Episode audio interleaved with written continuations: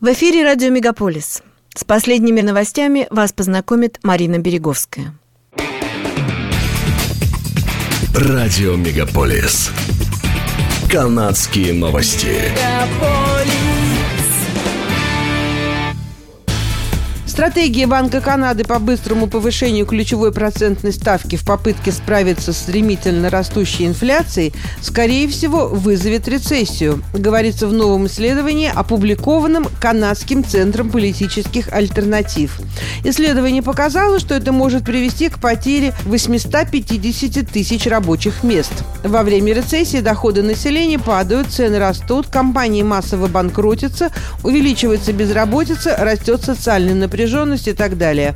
На прошлой неделе статистическое управление Канады заявило, что страна уже переживает замедление экономического роста и увольнение в сырьевой, обрабатывающей и строительной промышленности.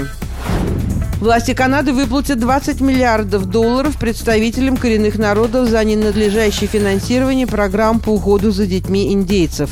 Об этом сообщила Ассамблея коренных народов Канады, заявление которой цитирует The National Post. Сегодня в Канаде проживает около 1 миллиона 200 тысяч индейцев. Это примерно 3% населения страны. Истцы обвинили Оттаву в недофинансировании детских программ в индейских резервациях в сравнении с аналогичными детскими программами во всех регионах Канады, в том числе программ, касающихся помещения детей из неблагополучных семей в приемные семьи. В 2016 году Канадский трибунал по правам человека постановил, что федеральные власти дискриминируют детей коренных народов. Оттава безуспешно пыталась оспорить это решение в судах. В 2017 году премьер-министр Канады Джастин Трюдо принес официальные извинения коренным жителям страны, которые пострадали во время обучения в так называемых резидентских школах, куда насильно забирали детей индейцев. Власти также согласились выплатить 800 миллионов канадских долларов пострадавшим.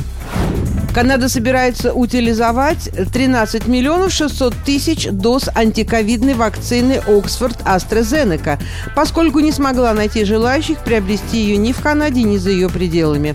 В заявлении Министерства здравоохранения Канады говорится, что срок годности вакцин истек еще весной, но почти 9 миллионов доз удалось передать в развивающиеся страны. Канада также пожертвовала 6 миллионов доз вакцины Модерна, но выбросила еще 1 миллион 200 тысяч доз данного препарата по причине истечения срока годности. Служба общественного здравоохранения Онтарио сообщает о 101 подтвержденном случае заболевания обезьяньей оспой по всей провинции.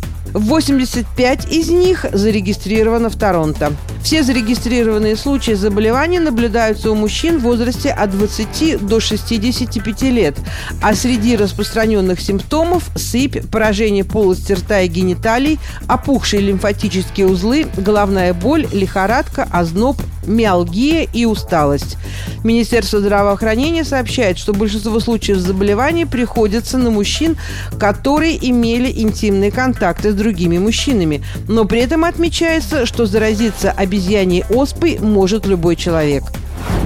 По данным регионального совета недвижимости Торонто, продажи сократились на 41% по сравнению с прошлым годом. Все виды недвижимости GTA показали двузначное сокращение продаж. От 30% в случае отдельно стоящих домов Торонто до 44% в секторе таунхаусов региона 905, который включает в себя, среди прочего, Миссисагу и Брэмптон. На продажи повлияли как трудности с доступностью, спровоцированные повышением моргич ставок, так и психологический эффект, при котором даже покупатели, способные выдержать более высокую стоимость кредитования, решают подождать с покупкой, чтобы увидеть, куда приведет это изменение цен, заявил Кевин Кригер, президент Совета. Экономисты считают, что Банк Канады последует примеру Федерального резерва США и поднимет свою ключевую ставку на следующей неделе еще на 0, 0,75%. В четверг цены на бензин в Большом Торонто упали до уровня, которого не наблюдалось уже несколько месяцев – до 1 доллара 80 центов за литр. 1 июля правительство Форда снизило налог на бензин на 5,7 центов, и в этот день цены упали на 11 центов. Роджер Макнайт, главный нефтяной аналитик компании Инпро, называет падение цен в День Канады прямым результатом снижения налога на бензин и снижения оптовых цен. Это падение также можно объяснить увеличением товарных запасов США и замедлением спроса на бензин, дизельное и авиационное топливо к югу от границы. Премьер Онтарио Даг Форд обещает рассмотреть возможность продления срока действия сниженного налога на бензин, если инфляция останется высокой. По его словам, сокращение бензиновой пошлины и отмена платы за обновление номерных знаков в этом году сэкономит семье, владеющей автомобилем, около 465 долларов. Это были канадские новости на радио «Мегаполис Торонто», которые для вас подготовила Марина Береговская. Не переключайтесь.